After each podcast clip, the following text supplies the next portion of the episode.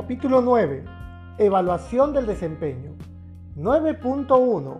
Seguimiento, medición, análisis y evaluación del desempeño energético y del sistema de gestión de la energía.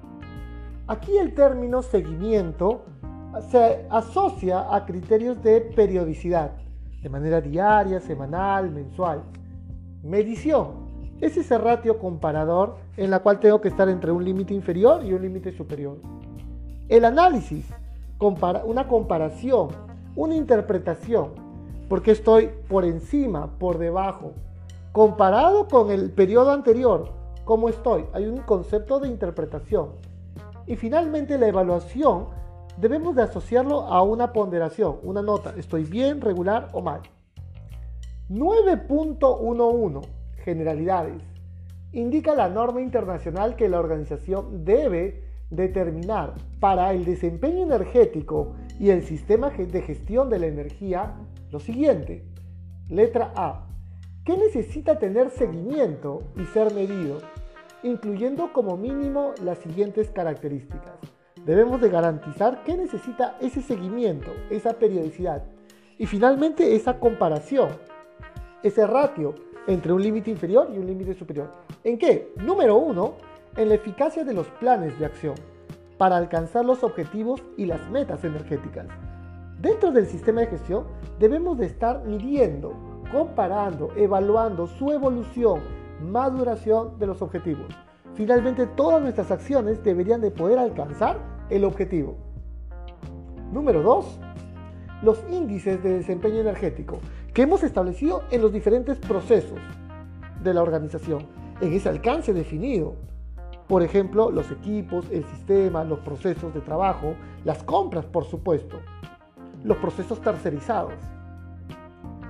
Número 3. La operación de los usos significativos de la energía. Propiamente el desempeño de los equipos, las máquinas, el sistema, el proceso. La operación. Realmente cómo está operando el trabajador está cumpliendo las políticas de trabajo, las directivas, los reglamentos, los procedimientos de trabajo, ¿cómo va esa operación propiamente? Y si hablamos de automatización, pues que esté funcionando tal como hemos esperado. Número 4. El consumo de energía real versus el consumo esperado. Es ese ratio comparador. Dentro de lo esperado, estamos por encima, por debajo, Letra B. Los métodos de seguimiento, medición, análisis y evaluación. Los métodos para poder registrar datos estadísticos, ya sea a través de inspecciones, de revisiones o a través de informes, a través de un software que finalmente registra y, te entrega la información proyectada, estadística, entre otras, para asegurarnos que los resultados son válidos. Letra C ¿Cuándo se debe realizar el seguimiento y la medición? Ya habíamos mencionado, diario, semanal, mensual, entre otros. Letra D. ¿Cuándo se debe analizar y evaluar los resultados de seguimiento y medición? De la misma manera, una vez que hemos terminado de registrar y de comparar, el análisis puede venir en un periodo posterior o de manera continua. De manera continua. Es decir, lo realizamos semanalmente y semanalmente tenemos ese ratio comparador. O de repente tenemos el resultado y lo evaluaremos a fin de mes. Pudiera ser. ¿Qué más indica la norma? La organización debe evaluar su desempeño energético y la eficacia del sistema de gestión energético. Se están cumpliendo los programas de mantenimiento, calibración, inspecciones, de formación.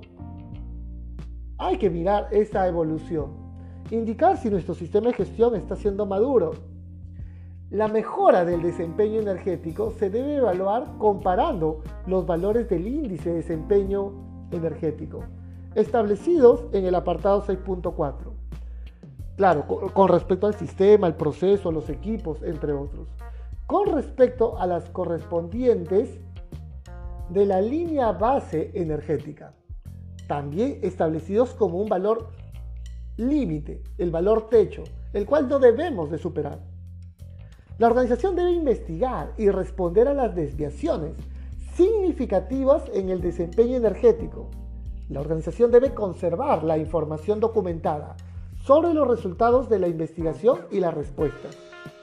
Por supuesto, vamos a tener que investigar por qué superó el límite establecido en el límite de base energética.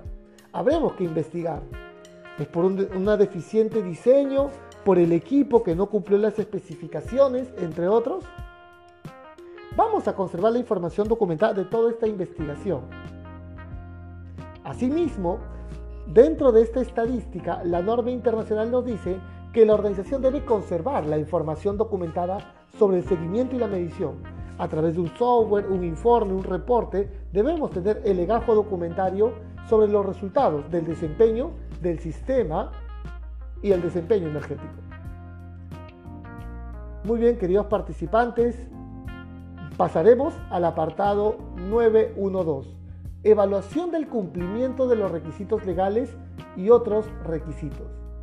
Indica la norma internacional que la organización debe tener un procedimiento para evaluar a intervalos planificados el cumplimiento con los requisitos legales y otros requisitos que previamente han sido declaradas en el análisis de lo que quieren las partes interesadas relacionadas con su eficiencia energética. Es aquí donde la norma sí menciona el término eficiencia energética. Preocupado, el inversionista requiere, el dueño, los trabajadores, la comunidad, el uso de la energía, el consumo de la energía y del sistema de gestión de la energía, debemos garantizar que estamos dentro del rango aceptable, dentro del rango de cumplimiento. La organización debe conservar la información documentada sobre los resultados de evaluación del cumplimiento y de las acciones tomadas para garantizar el cumplimiento. No te pide la norma que todo lo cumplas, pero que estás encaminado a cumplirlo. Aquello que no cumplas tendremos planes de actuación para garantizar su cumplimiento.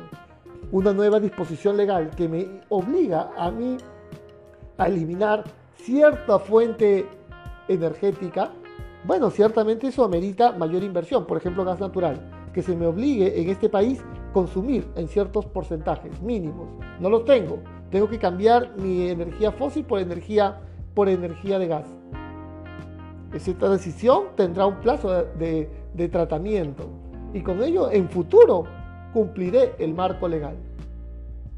Muy bien, queridos participantes, muchas gracias por seguirnos en nuestras redes, en Facebook, a través de Safety Line Perú, empresa consultora que yo le lidero.